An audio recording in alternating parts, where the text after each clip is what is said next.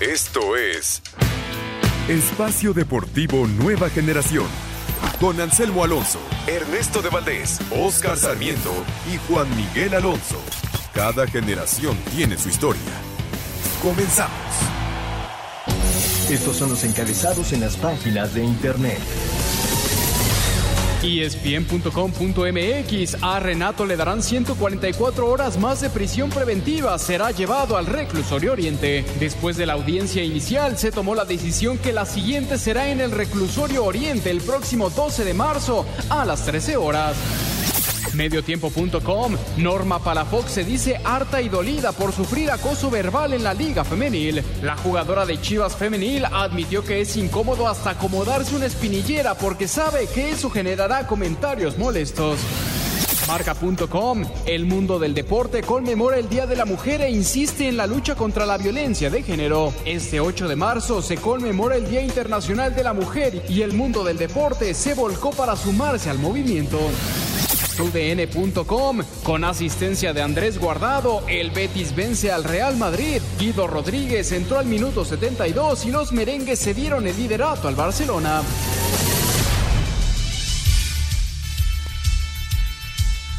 Amigos, amigos, bienvenidos. Esto es Espacio Deportivo Nueva Generación de Grupo Asir para toda la República Mexicana. Como todos los domingos, junto a Juan Miguel Alonso, Oscar Sarmiento, su servidor Ernesto de Valdés, trabajamos bajo la producción de Mauro Núñez, los controles de Julio Vázquez, para hablar durante una hora de lo más destacado en el mundo deportivo de este fin de semana. Lo sucedido en la jornada 9 de la Liga MX, ya acabó el partido allá en Aguascalientes. Morelia de visita en el Estadio Victoria saca la victoria 2 por 1.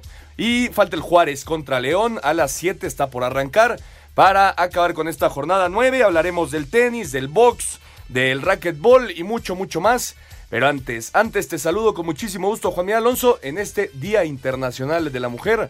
Un fuerte abrazo solidario para todas ellas hoy en su día. Sí, nos solidarizamos con la lucha que están eh, haciendo las mujeres en este día para reconocer la igualdad de derechos, las condiciones, que no haya violencia de género, en, todas estas participaciones, en esta gran marcha que hubo en la Ciudad de México, en Chile, en Argentina, a, nivel Latinoamérica, en España. Eh, estamos, estamos con ustedes. Eh, hablando acerca de la parte deportiva, ¿qué, qué fin de semana de clásicos, grandes partidos, ya lo estaremos analizando. Y en España, el Real Madrid la semana pasada tomaba el liderato y el día de hoy pierde esa oportunidad, pierde frente al Betis 2 por 1. El Barcelona está dos puntos arriba. Sí, le duró solo una semana el liderato al Real Madrid. Estamos con, las mujeres. Oscarito Sarmiento, ¿cómo estás? ¿Qué tal, amigos? Muy buenas noches. Bien. Eh, un fuerte abrazo a todas nuestras mamás, hermanas y todas las mujeres de este hermoso país. Perfecto, perfecto, ahí está. Un, fuerte abrazo solidario a todas ellas y arrancamos con la jornada 9 de la Liga MX. Lo sucedido el viernes en la cancha de CEU. Eh, el América eh, sacó el, empate de último minuto, Oscarito. Un partido me parece hay, hay, que agradecer la postura que tomaron los dos equipos, muy entretenido, posiblemente el mejor de, la jornada y uno de los mejores en lo que va del torneo.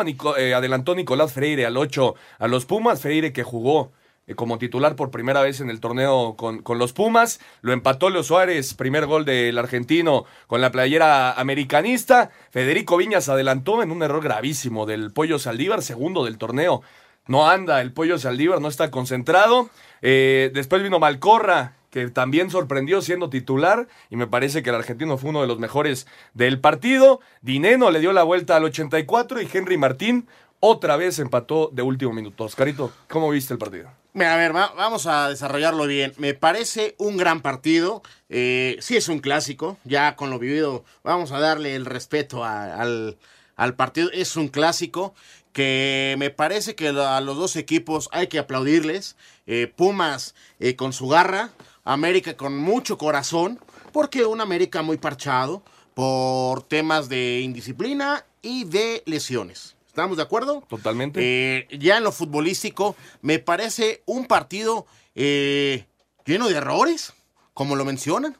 Muchos errores de marca del portero Saldívar y genialidades también hay que, hay que decirlo, ¿eh? ¿eh? ya mencionas lo de Leo Suárez, un golazo. Aquí viene una pregunta. ¿Saltan, no saltan? Tenía que saltar Me parece Carlos que sí. ¿no? Me parece que sí. Sí, se queda parado. Pero bueno, fue un buen partido. eh, un partido de ida y vuelta. Eh, al principio muy peleado en la media cancha. eh, se jugó muy bien por las bandas. Y para están los delanteros, para hacer diferencia, ¿no? Eh, me parece que jugadas del bar no hay nada que reprochar. El, no tiene nada que ver el bar en, esta, en este clásico. Eh, futbolísticamente yo le pongo un poquito más a Pumas, hay que ser honestos. Eh, por momentos del segundo tiempo fue dominante, fue dominante. En el primer tiempo se van, como tú lo mencionas, muy rápido arriba en el marcador, con un buen gol, donde América falla otra vez a La un marca. ba- en un balón, balón parado. Eh, ya di- y podemos comentar y decir, a Ochoa le cuestan trabajo esos balones que van dentro del área chica. Me parece que iba muy abierto, pero tiene también su gradito, ¿no? ¿Y qué les pareció el tema de la afición? ¿Cómo se meten con Saldívar? Eh, cada 15 días, lleva dos semanas, que le cuesta puntos a, a Pumas Saldívar. Pero muy bien, Miguel. eh, lo respalda, el equipo lo respalda. Yo creo que futbolísticamente nos dejó buen sabor de boca el clásico capitalino. Estoy totalmente de acuerdo. Y sí hay algunos temas arbitrales, no del VAR, pero sí hay algunos temas arbitrales, Juan. Bueno, de, de entrada, el, el segundo gol de Pumas es, es un saque de manos a favor del América. lo Que cobra. no puede checar el VAR. No, no se puede checar. ¿Por qué no? Ver, Peggy. ¿Por qué no? Porque no entra en la regla de para que el VAR intervenga. Sí, el famoso. Peggy. No, no, no, ¿por qué? Porque no vas, a, no vas a entrar al bar para ver quién va a dar el saque de manos. Es un error arbitral que en el momento se tuvo que haber detenido la jugada y decir, oye, es del América, punto.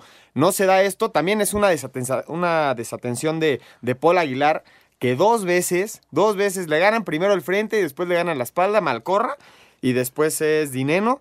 En, en el tercer gol, no, no sé en qué estaba pensando Paul Aguilar, porque había hecho un, yo creo que había hecho un buen partido, pero en, en cinco minutos se, des- Oye. se distrajo y, y terminó la jugada. También hay un penal a favor del América que creo que es mano en el tiro libre, porque el árbitro visiblemente les dice a los de la barrera, las manos pegadas al cuerpo y prácticamente abrazándose para cubrirse el pecho, en la zona de- del corazón y del abdomen. Lo mismo de, de todas las jornadas. Yo, yo estoy de acuerdo. Para mí es penal a favor del América, pero lo mismo, ¿no? Al final estamos sujetos a lo que decide el árbitro y, al- y- y él tiene, bueno, al final es No. el, el mandamás dentro de la cancha, pero, pero ¿cuándo sí y cuándo no, no? Eh, Eso, eh, el tema arbitral, yo creo que la responsabilidad sigue cayendo en el árbitro. Solamente que el manejo del VAR se han vuelto cómodos para que ellos decidan la jugada y ellos se limpien las manos. Yo creo que ahí llega. Entonces ahí llegan, ahí llegan eh, esta parte donde ya no entendemos cuándo entra, cuándo va, cuándo no va, cuándo confía en el VAR, cuándo realmente va a sacar la roja directa. Ay, ya me equivoqué, la voy a checar. Entonces yo creo que es una mala administración de, cómo se emplea el VAR. Y hablando acerca del partido, creo que Pumas es superior. Pero para ganarle al América no, no te basta con jugar un poco mejor que ellos, porque los pantalones que le metieron ayer, el, el viernes, el equipo del América al partido, es para, para el aficionado americanista es, es lo mejor Oye, que hay, ¿eh? y yo creo que al que hay que ponerle un 10 es al Maco- a Macorra, ¿no? O sea, qué jugador. Qué bien. Oye, el pase que pone también es de ponerle un 10 y 10. Cuando- el tercer cuando- gol, la jugada, cómo sale cuando se quita dos, le hacen foul y no se tira y sigue, e- es, es de aplaudir. Yo creo que le faltó Sí. un gol eh, nada más para ponerle la cerita al pastel del gran partido Sí. que hacen estos En la semana que se anunció que Malcorro iba a ser titular, la afición no, no estaba feliz, ¿eh? no estaba No, contenta, no, no. de hecho no lo No, quieren bien. mucho. Desequilibrante. Y este tipo de partidos son los que te dan respaldo de tu afición. Y ¿no? cosa rara, no fue el mismo Iniestra, el jugador Al de final. cada ocho, ocho días en, con la playa de Pumas, ¿están de acuerdo? Sí, y finalmente Siniestra el que mete El gol sí. con Henry, porque es el que le roza o con sea, la cabeza. Te, te digo, tiene un saborcito diferente este clásico. Ahora, yo le echo una gran virtud. No fue a mediodía. Eso, eso, eh, a eso iba. ¿Qué tanto influyó el, el- el clima y, y, bueno, todo lo que rodea jugar a las 12 en. CEU? Para mí, este tipo de partidos se tienen que jugar sí o sí de noche. Por con un clima templado para que no haya ningún problema. ¿No ¿no? vi cómo corrieron los dos equipos? Exactamente. Algo que no hubiera pasado si se juega a las 12 del día. Fue, fue, un, fue un partido tan intenso que terminan, terminan amonestando a cinco jugadores de Pumas, a tres del América y a Miguel por estar, por estar reclamando, como siempre, en las jugadas arbitrales, que a veces tendrá razón y a veces no, pero bueno. Hoy tenía razón. Sí, pero tenía no razón. es la forma. No son formas. Hay que hacer un, balance adecuado. Y, No y se creo que el resultado es justo, ¿eh? Con, con todo y las Sí, equivocaciones sí, arbitrales, yo creo que el resultado es justo. Eh, yo creo que Ernesto sí te va a decir No, que no, no, merecía no, más Estoy yo de acuerdo, creo sí. que Pumas jugó un mejor partido y al final, Sí. bueno, el empate se da circunstancialmente de último minuto. Y ¿no? lo- a los dos, los dos les surgía ganar porque venían de una derrota. Bueno, Pumas de dos, de dos consecutivas y el América venía de, de perder. Y están Ah, metidos los dos dentro de los Ahora, sí. aguas, ¿eh? América lleva dos partidos consecutivos. Lo que bien venía haciendo, Le han en metido 180 tres. partidos ya le metieron seis goles. Sí. Cuidado. Pero solamente cuatro equipos le han anotado, ¿eh? Sí, no, Extrañaron bueno, bueno. el viernes a Bruno Valdés por arriba. Demasiado. Sí, por eh, supuesto. Es un, tip- un- un tipo... eh, Sin quitarle mérito a Luis Fuentes, que está ya afianzado como titular indiscutible en el Claro, equipo de Miguel no, Herrera. no. ¿eh? ¿Qué, opinan de- del movimiento de Miguel Herrera cuando mete al central a Ramón?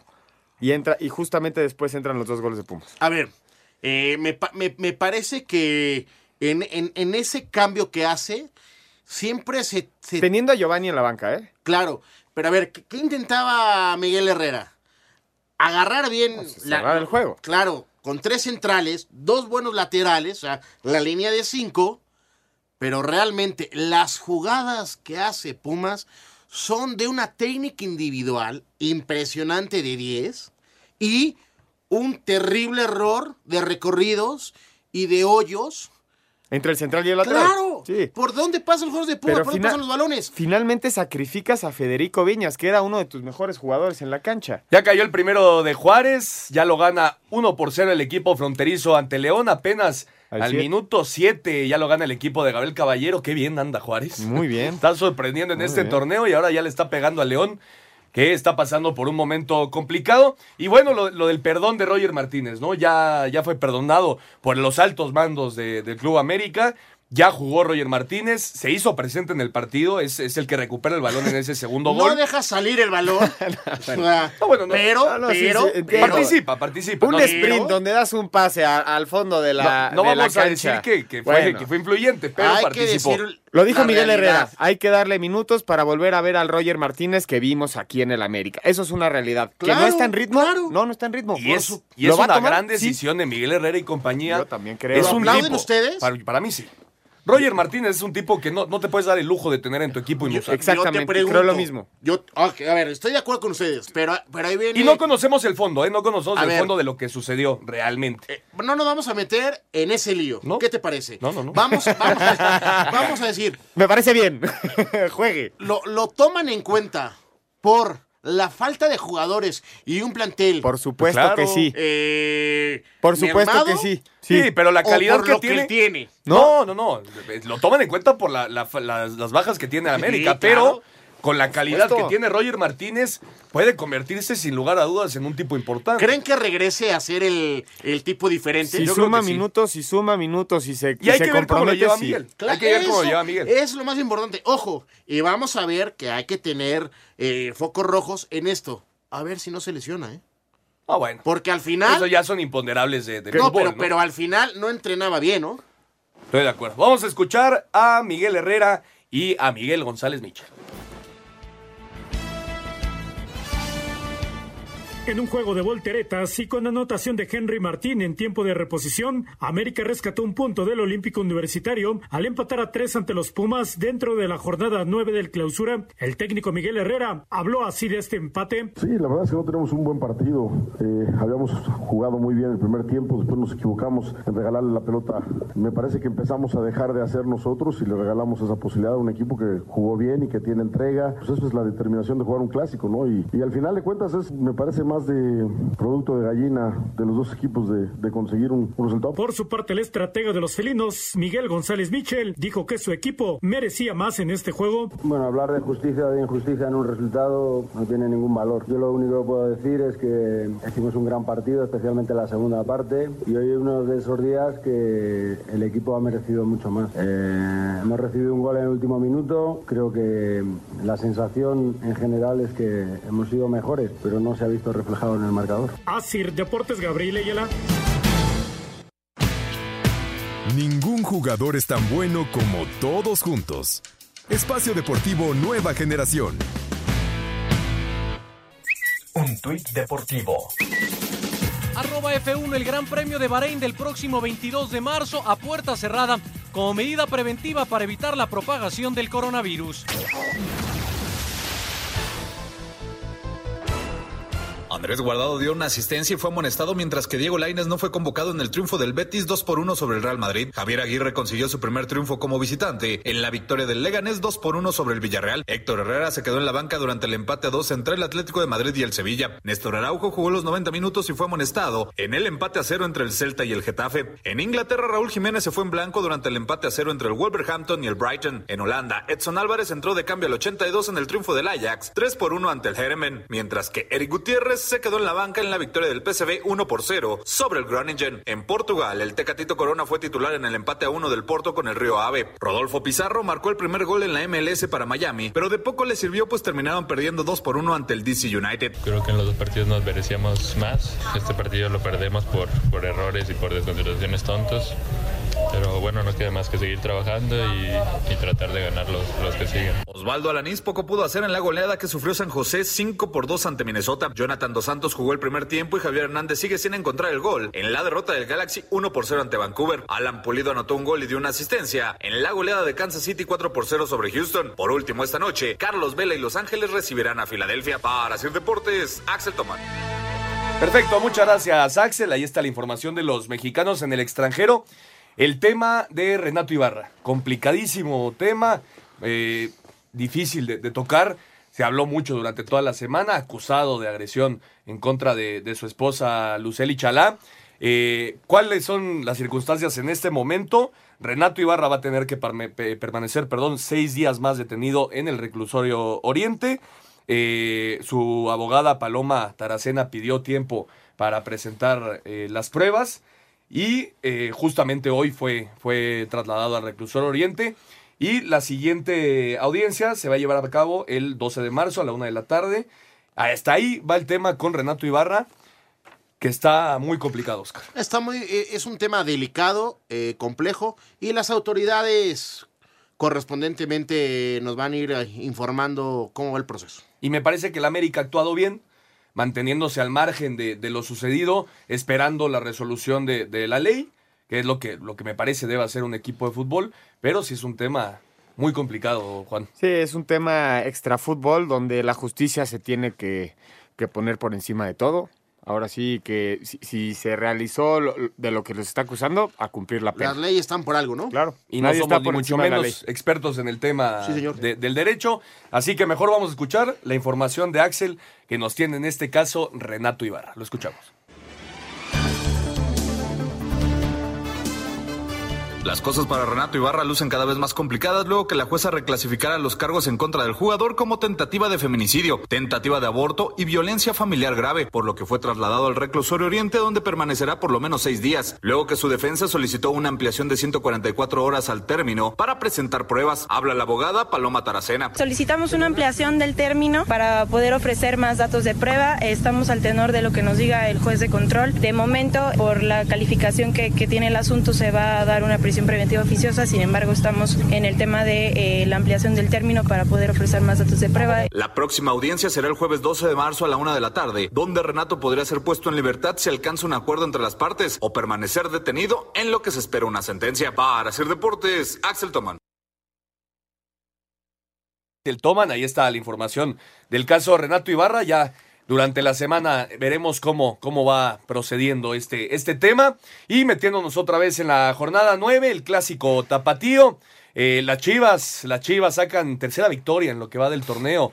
Eh, bueno, Tercera victoria consecutiva. consecutiva, En, lo- en el torneo para, para las Chivas. El gol de Jesús Molina, que se encuentra un balón dentro del área después de un tiro de esquina. Después JJ Macías, que qué bien anda. La verdad que la facilidad que tiene para definir el JJ Macías es, es de destacar. Y Mauricio Cuero de penal al 85 en un penal cometido justamente por Molina y dos expulsiones, una por lado eh, eh, Alexis Vega al 34 y Martín Nervo al 38. Ya le estaremos platicando, pero ¿qué te pareció futbolísticamente el partido? Yo agregaría un gran comentario. La gran técnica del Conejito Brizuela. ¿Cómo hace esa recepción? ¿Y cómo le pone el pase al JJ? Y el JJ, ¿cómo recibe entre ¿cómo- cuatro? cómo resuelve entre tres? Sí, no. O sea, la verdad, eh, es un golazo. Es un golazo, hay que decirlo bien. Eh, ¿Cómo fue el partido? A ver, vamos a entrar en ese fondo. Me parece que el partido dominado por Chivas, sin mucho fútbol, muy ensuciado por de las rojas, las expulsiones, como lo querramos decir, pero Chivas con muy poco lo gana. Y perdón, Atlas, qué mal marca. Qué mal hace todo Atlas en este momento. Con todo respeto, yo no le veo cómo pueden salir de este gran problema ya el Atlas. Ya es un tema muy fuerte, porque con todo respeto Monterrey no anda, porque si no fueran los últimos lugares de la, de la liga, ¿eh? Sí, si hubiera descenso en esta temporada, Juan, Atlas estaría a 15 puntos del Puebla. Estaría prácticamente descendido ya el Atlas. Obviamente no, no, no va a ser el caso porque no hay, no hay descenso, pero son 15 puntos. ¿Qué le está pasando a este Atlas? Y bueno, Chivas, la verdad que está jugando muy bien, ha despertado en el torneo, ya está de- eh, dentro de los seis primeros Ya tiene mucho de, orden de la Liga MX, ¿no? juega bien al fútbol y ayer le pasó por encima, yo estoy de acuerdo con Oscar a Atlas. Yo, yo, yo creo que Chivas es, es superior, pero también el Atlas no, no tiene buena suerte en, en- en como tuvo Chivas. Finalmente, el primer gol que se encuentra Chivas es un rebote. Eh, Pero de una muy mala marca. Una de de pésima marca, un pésimo recurso para, para sacar la pelota, porque finalmente le pegan la espinilla y le queda Molina.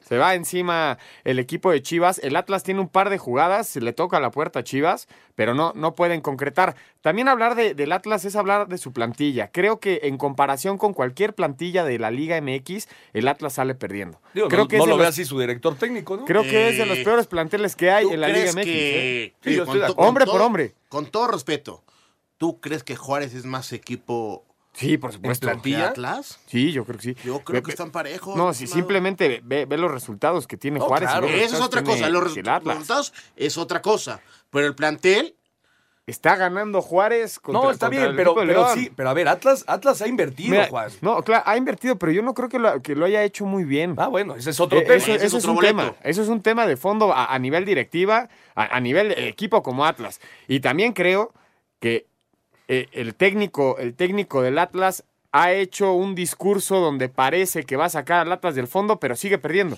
ayer dice que lo vamos a ver campeón. Y no, cuando su- prácticamente está eliminado. Desde que llegó Grupo no suma puntos. no nos suma puntos. No No, no, ha- suma ha, perdido puntos. todos los partidos. Desde Todos que, desde los que llegó Rafa partidos. Puente Jr., ya es muy complicado que se mantenga al Ya frente son cinco, de ¿no? Atlas. Sí, son cinco partidos. Al solo hilo. un gol. Solo un gol, el de ayer de penal. Y ojo, ya muy casi a dos años de no hacerle un gol a Chivas también. Sí. Y finalmente eso es de penal. Y además, a- hablando, hablando acerca del penal, ¿se les hizo penal? A mí sí. Eh, Creo que sí, sí No, llega no, arrollando. No, no creen, ¿No creen que busca el jugador de, del Atlas la pierna de Molina? La mete muy bien. Yo Ese es el creo otro que no tema. era penal, ¿eh? Ese es el otro tema, el tema arbitral. Es expu- son expulsiones las dos. ¿Y por qué entonces la de Beltrán no es? Porque, a ver, Qué bélica pregunta, Ernesto. son, las dos primeras rojas son planchazos. ¿Y la de Beltrán no? Es un pisotón. Híjole. Por la forma como, como tienes el pie. Bien bajado ese balón, Oscar. Yo- En, en la- en las dos primeras, mete los tachos. Una fuerza desmedida.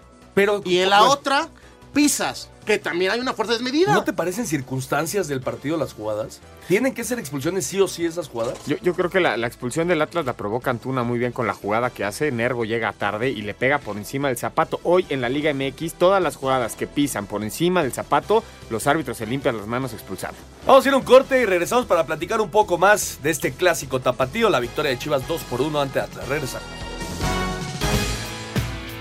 Un árbitro divide opiniones. Algunos se acuerdan de su padre y otros de su madre.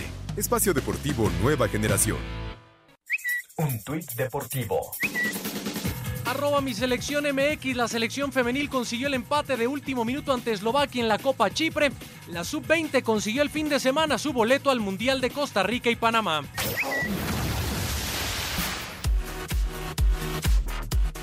Esta semana se llevarán a cabo los duelos de ida en los cuartos de final de la CONCACAF Liga de Campeones. La actividad arrancará el martes con el único duelo sin mexicanos cuando el Montreal reciba al Olimpia de Honduras. Para el miércoles, los Tigres que están en estas instancias, gracias a un gol de cabeza en los últimos minutos de su portero Nahuel Guzmán, para imponerse en el global de 5 por 4 a la Alianza del Salvador, visitará al New York City de la MLS. Los dirigidos por Ricardo Ferretti llegan con muchas dudas en su juego, pues en la liga local tampoco levantan, colocándose hasta ahora fuera de zona de la liguilla, luego de empatar a cero con Puebla el viernes. El segundo duelo de este día será el América recibiendo al Atlanta United, que está en cuartos luego de vencer por global de 4 por 1 al Motagua hondureño. Marcha con paso perfecto en el arranque de la temporada en la MLS, pero no contará con su goleador Joseph Martínez, quien se rompió el ligamento cruzado. Aunque en cuestión de lesiones nadie supera a las Águilas, que seguirán sin los Nicos, Sebastián Cáceres ni Renato Ibarra, además de Roger Martínez, quien no fue registrado para este torneo. A pesar de las bajas, el técnico Miguel Herrera asegura que no pueden poner pretextos. Pero no es queja alguna y nosotros vamos a seguir peleando y seguir en este torneo escalando peldaños para poder llegar al,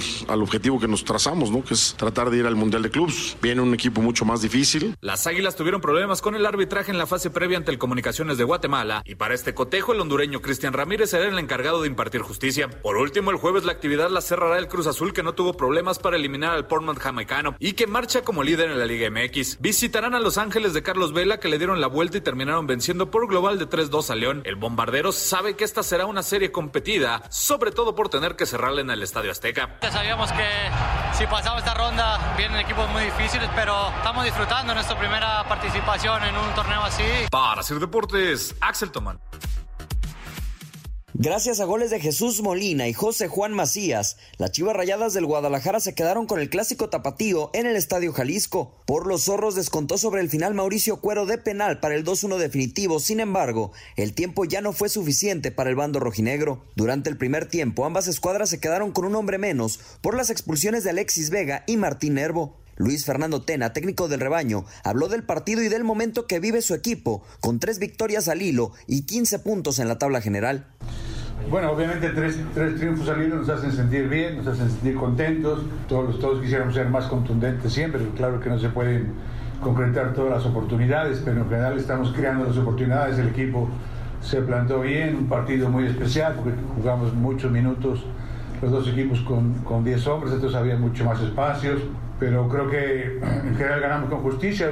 Por su parte, Rafael Puente del Río dejó claro que pese a haber perdido su quinto partido consecutivo con Atlas y décimo segundo en general, no renunciará, incluso con los zorros, en el penúltimo puesto con seis puntos. De las crisis, evidentemente se sale a partir del, de la unión y como complemento de ella siempre el trabajo. Y por trabajo ni ha quedado ni va a quedar nunca. Si le quieres agregar otra es rendirse jamás.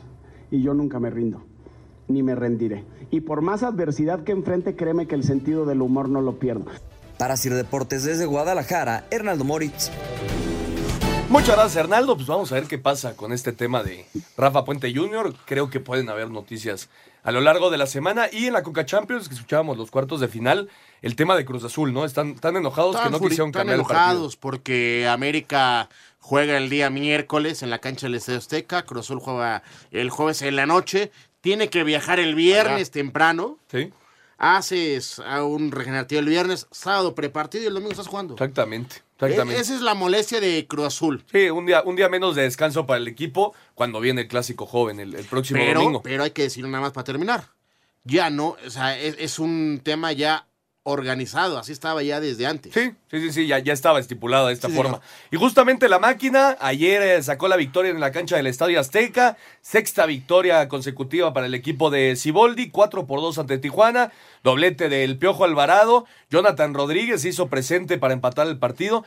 Qué bien anda el cabecita, que es hoy por hoy me parece el mejor centro delantero de la Liga Mexicana y el Catita Domínguez al final puso cifras definitivas 4 por 2, Juan. Yo estoy seguro que es el mejor centro delantero de, de sí. la liga, es el, el, goleador, tiene ya 8 goles y falló 2. Sí. Se pudo, pudo, haber hecho 10. Pero qué bien está jugando Cruz Azul, ¿no? Y, y, además Cruz Azul responde porque empieza, empieza ganando Tijuana con gol de, de Rivero al minuto 21 Y al final de- del primer tiempo fue Jonathan, Jonathan, bueno, el cabecita Rodríguez y el Piojo Alvarado. También anda muy bien. Hizo, hizo doblete el Piojo Alvarado. ¿Sabes qué tiene Cruz Azul? Que ofensivamente ya está siendo muy contundente y los goles te los puede hacer el Cabecita Rodríguez, el Piojo Alvarado, hasta el Cata Domínguez en esta ocasión. Te los puede hacer Elías Hernández, que tuvo también de gol, que salió, salió muy bien eh, este Lajud.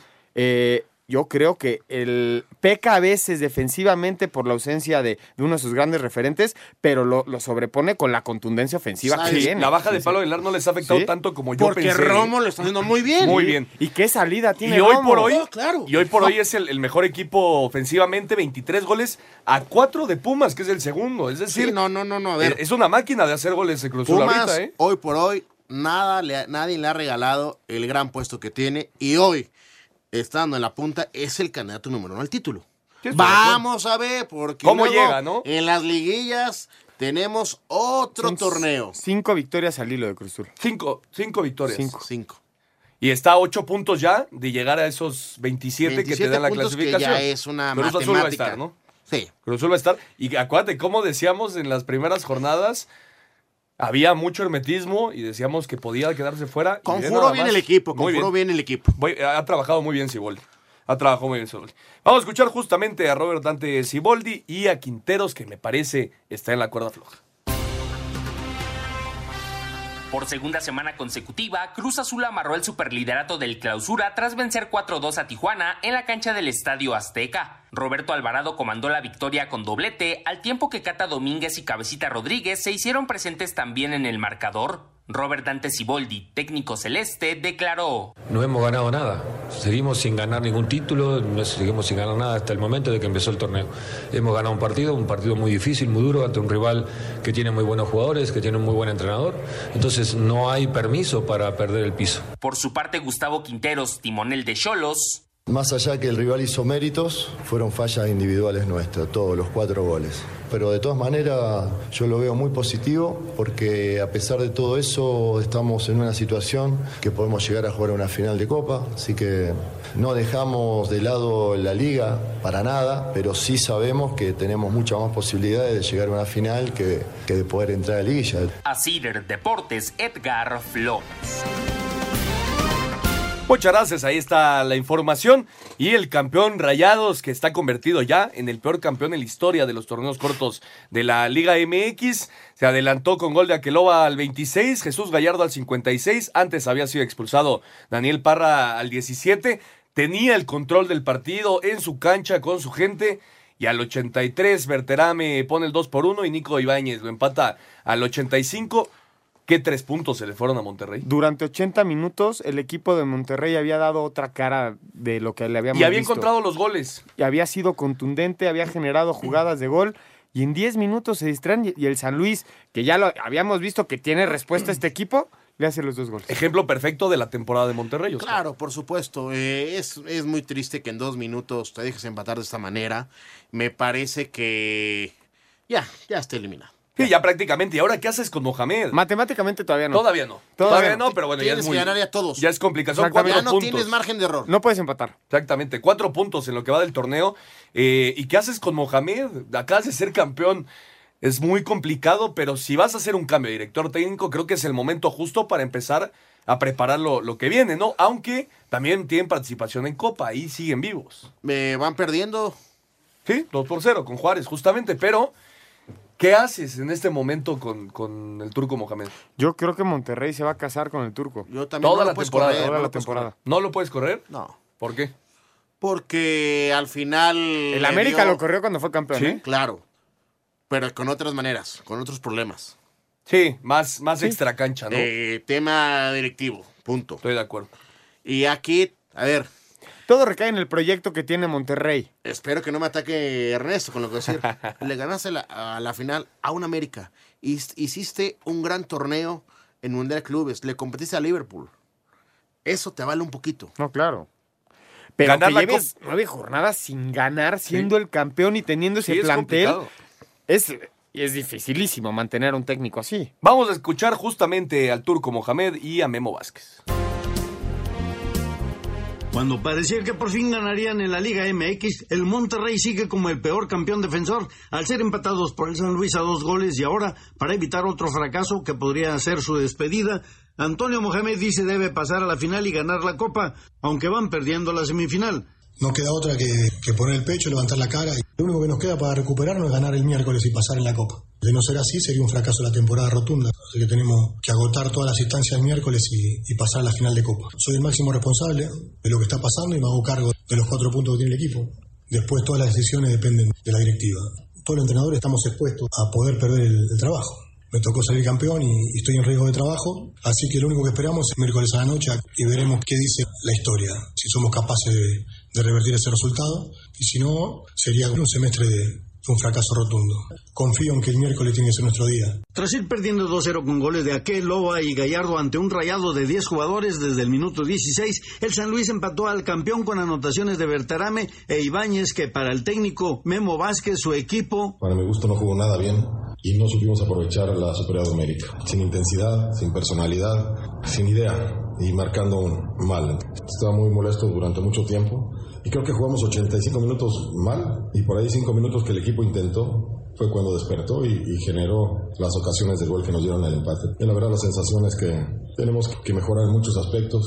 Sí, bueno, el empate al final de cuentas no es malo. O sea, el punto sumas y eso siempre va a ser bueno, sumar. Desde Monterrey informó para Asir Deportes Felipe Guerra García. Gracias, Felipe. Ahí está la información. Y el otro equipo regio los Tigres que venían de derrotar 3 por 0 a Pumas en casa, ahora no pueden, no pueden, no le pudieron hacer gol al Puebla, que suma ya tres partidos sin conocer la derrota, Oscar. Sí, a ver, vamos a hacer una cosa.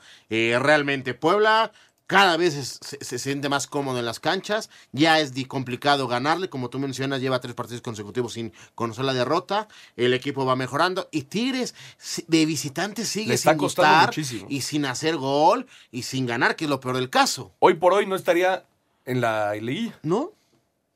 Ningún equipo regiomontano. ¿Qué te parece? Sería algo extraordinario después de, lo que ha sucedido, ¿no? Y sí estarían en los últimos años. Y sí estarían los cuatro grandes. Sí, en el, al momento y dentro de los primeros seis. Sí.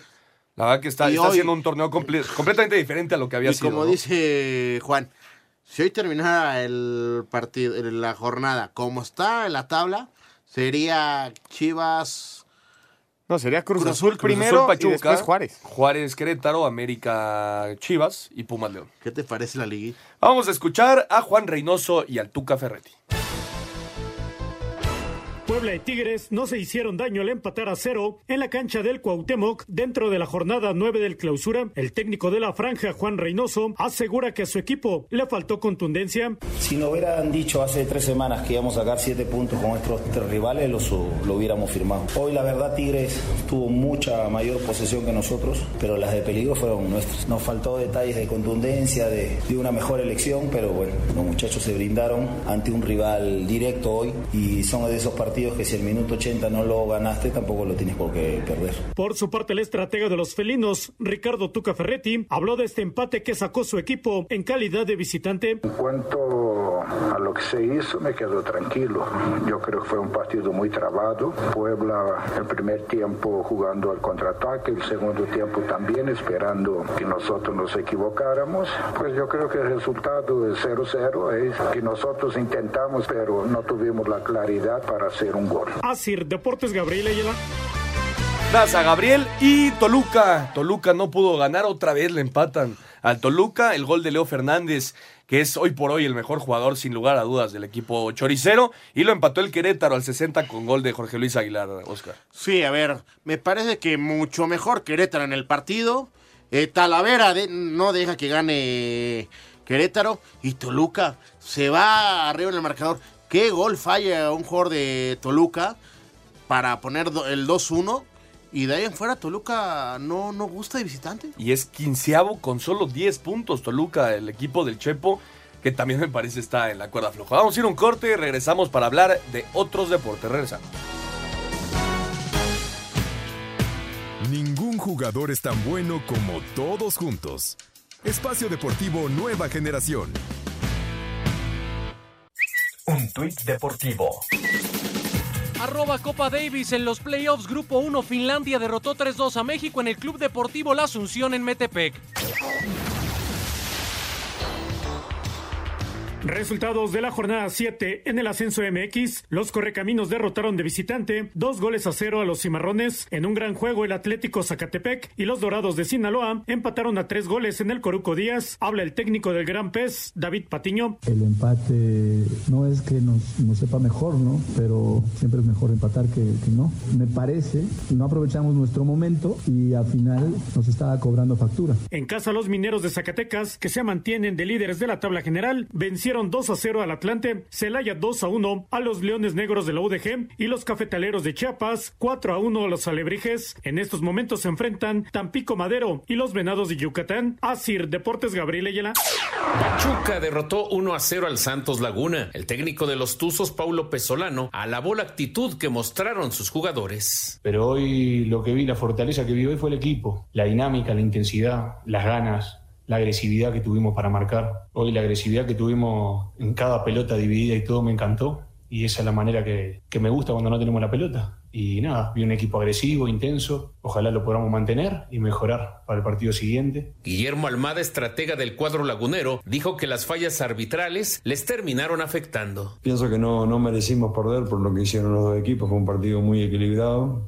Este, hubo situaciones muy polémicas en el partido que no, creo que nos perjudicaron en situaciones puntuales, por ejemplo la de Gorriarán en el gol. Mm, Jugadas ante, anteriores, el juez paró rápidamente cuando algún jugador de Pachuca cayó y paraban rápidamente el partido. En este caso no sucedió lo mismo, no sé por qué esa dualidad en el criterio. Para Sir Deportes, Memo García. Muchas gracias a Memo García. Ahí está la información. Pachuca, cuatro partidos sin conocer la derrota. Ya está metido dentro de los ocho clasificados a la liguilla. Buen trabajo de Petzolano en lo que va del torneo, ¿no? No, bu- buen trabajo de Pachuca y preocupante lo que le está sucediendo al A equipo Santos. de Santos porque eh, no, no ha tenido malos resultados consecutivos, de hecho, pero sí hemos visto una baja de juegos. Sumó tres, tres victorias consecutivas, pero yo no, no estoy viendo al equipo de Santos que veíamos el torneo pasado que Les- no querías enfrentar. ¿eh? Le está costando mucho el tema de Vistanti. Sí, muchísimo. Y lo de Colin Cassim Richards, eh, que la pasó muy mal en Veracruz, y ahora está teniendo oportunidad y está haciendo goles. Y bueno, ya acabó, ya lo platicamos al principio. El Morelia 2 por 1 le ganó al Necaxa allá en Aguascalientes y acaba de empatar justamente León. Ángel Mena con el empate, 1 por 1 al minuto 46. Se está acabando la primera mitad y ya lo empató León allá en Juárez con gol de Ángel Mena para terminar la jornada 9 y es semana de Champions, es semana del mejor fútbol del mundo. Las vueltas de los cuartos de final, vamos a escuchar lo que sucede, octavos de final, octavos, Octavos, de final, octavos. perdón. Vamos a escuchar la actividad que tendremos en esta Champions. Los duelos de vuelta de los octavos de final de la Champions League se van a disputar en medio de la incertidumbre por el coronavirus y con ventaja para la mayoría de los visitantes. El martes en el Mestalla, el Valencia va por el milagro y con una desventaja de tres goles estará recibiendo al Atalanta. El cuadro italiano podrá viajar a España siempre y cuando se lo permitan las autoridades ibéricas. Este duelo se realizará puerta cerrada para evitar cualquier contagio del coronavirus. Escuchamos al técnico del Valencia, Albert Celades. Vamos a jugar contra un equipo muy ofensivo, un equipo con un gran potencial eh, ofensivo que, es el máximo goleador de la Serie A, que es uno de los máximos goleadores en Europa y que está haciendo una temporada fantástica, fenomenal, un equipo desinhibido que juega con mucha con mucha alegría para ir hacia, hacia arriba y de ahí los datos de tantos goles que, que llevan conseguidos, ¿no? El Tottenham Hotspur que dirige José Mourinho estará visitando a Leipzig. El cuadro alemán llega con una ventaja mínima de un gol. Para el miércoles en el estadio de Anfield, el Liverpool que viene de perder lo invicto en la Premier League se estará enfrentando al Atlético de Madrid. El conjunto colchonero tiene ventaja en el global de 1 a 0. En el Parque de los Príncipes, el Paris Saint-Germain va a jugar en contra del Borussia Dortmund. Los alemanes del joven maravilla Erling Haaland están arriba en el global 2 a 1. La UEFA ha determinado que no habrá en todos los cotejos el saludo previo de manos a petición de la Organización Mundial de la Salud. Para Sir Deportes, Memo García. Muchas gracias a Memo García. Ahí está la información de la Champions League. El Valencia contra Atalanta no se juega, se juega, perdón, con sin público por el tema del coronavirus y como lo escuchábamos, prácticamente todos los visitantes tienen ventaja, Juan. Sí, eh, no, no, sé si vieron las imágenes de Cristiano Ronaldo Sí, este, saludando. sa- saludando y, y que no está a gusto, al, al igual que LeBron James hablando de que no, no, no se debería de jugar sin el público, pero creo que son las, las medidas de seguridad claro. y más cuando se está hablando de una pandemia ya, ya decretada por la Organización Mundial de la Salud. Y ¿no? justamente nos dice Mauriño, el productor, que se cancela el Indian Wells, que se iba a llevar esta semana allá a cabo allá en California. Queda cancelado el Masters 1000 eh, allá en Indian Wells.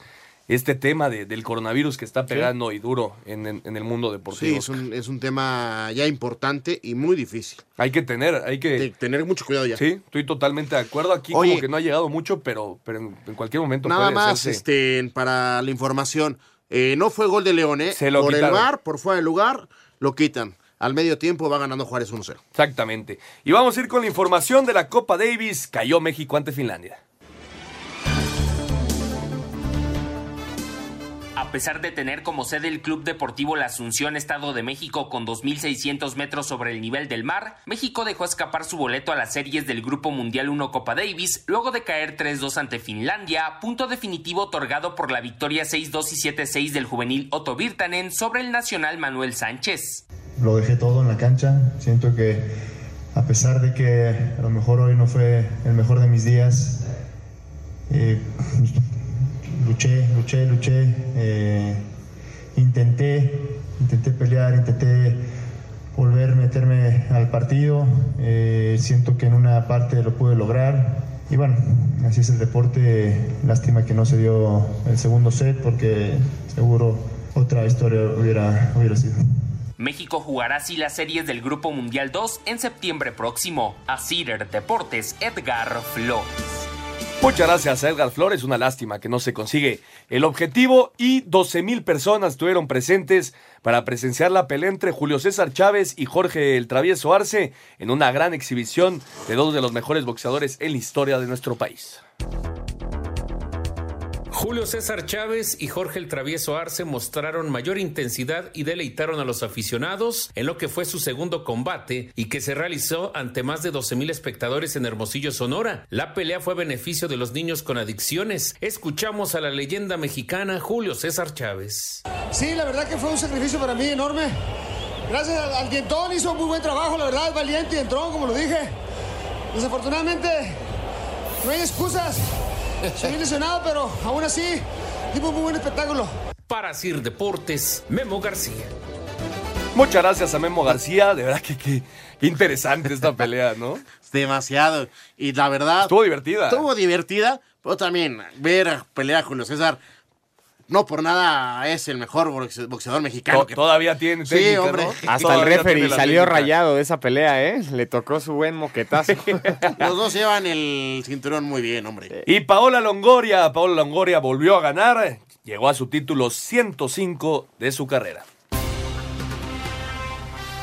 La raquetbolista mexicana Paola Longoria conquistó el título 105 de su carrera profesional luego de vencer por 15-8 y 15-3 a Samantha Salas en la final del Boston Open. Yo creo que esta es la mayor prueba de que cuando uno trabaja duro y cuando se esfuerza y hace las cosas bien, el resultado se da solo. La verdad es que jugué mi mejor eh, nivel de racquetball tanto en la semifinal como en la final. La estrategia la tenía bien planeada y bendito Dios se logró el resultado por el cual venía. En dobles, Longoria en pareja con Salas derrotó por similares parciales a la dupla argentina conformada por María José Vargas y Natalia Méndez. A Cider Deportes, Edgar Flores. Muchas gracias a Edgar, ahí está la información y justamente hoy en el Día Internacional de la Mujer, reconocer posiblemente a la mejor atleta del país. Vamos a ir al 5 en 1 para terminar. Cinco noticias en un minuto. Resultados de la fecha 9 de Liga MX. Morelia le ganó 2-1 a Necaxa, Chivas 2-1 al Atlas, Pachuca 1-0 a Santos, Cruz Azul 4-2 a Cholos, Monterrey 2 con San Luis, Puebla 0-0 con Tigres, Pumas y América 3-3, Querétaro 1-1 con Toluca. En actividad de mexicanos en el extranjero, Rodolfo Pizarro consiguió su primer gol con el Inter de Miami. En la derrota de 2 a 1 ante el DC United, Alan Pulido anotó en la victoria de Kansas 4-0 ante Houston. Fecha 27 de la Liga Española, el Barça le ganó 1-0 a la Real Sociedad, recupera el liderato porque el Real Madrid perdió 2-1 con el Betis, el Leganés de Javier Aguirre le ganó 2-1 al Villarreal. En Argentina, Boca Juniors, campeón de liga, derrotó en la última jornada 1-0 a Gimnasia La Plata.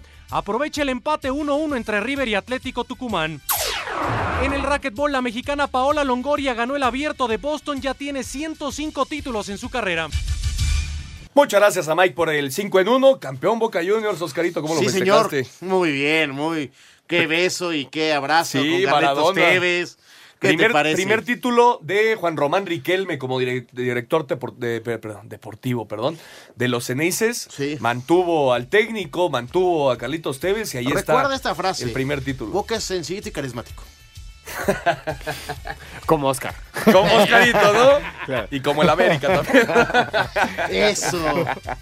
Nos vamos, Oscarito, reiterando el saludo y el abrazo a todas las mujeres. Mañana el parón, ojalá sea todo un éxito y se Lo va a hacer. Yo tengo mucha fe que lo va a hacer. Es momento de, de este golpe. Nos vamos. ¡Vámonos! Gracias por todo. Nos vamos, Juan. Buenas noches, muchísimas gracias por acompañarnos. Un saludo a todas las mujeres hoy en su día. Esto fue Espacio Deportivo Nueva Generación. Nos escuchamos el próximo domingo. Muchas gracias y muy buenas noches. Buena semana. Fútbol, béisbol, americano, atletismo, todos tienen un final. Termina Espacio Deportivo Nueva Generación. Escucha a Anselmo Alonso, Ernesto de Valdés, Oscar Sarmiento y Juan Miguel Alonso. Cada domingo de 7 a 8 de la noche por 88.9 Noticias. Información que sirve. Tráfico y clima cada 15 minutos.